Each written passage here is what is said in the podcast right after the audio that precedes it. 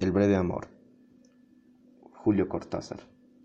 Con qué tersa dulzura me levanta del lecho en que soñaba profundas plantaciones perfumadas. Me pasea los dedos por la piel y me dibuja en el espacio, en vilo, hasta que el beso se posa curvo y recurrente, para que a fuego lento empiece la danza cadenciosa de la hoguera, tejiéndose en ráfagas, en hélices, ir y venir de un huracán de humo. ¿Por qué después lo que queda de mí es solo un anegarse entre las cenizas sin un adiós, sin nada más que el gesto de liberar las manos?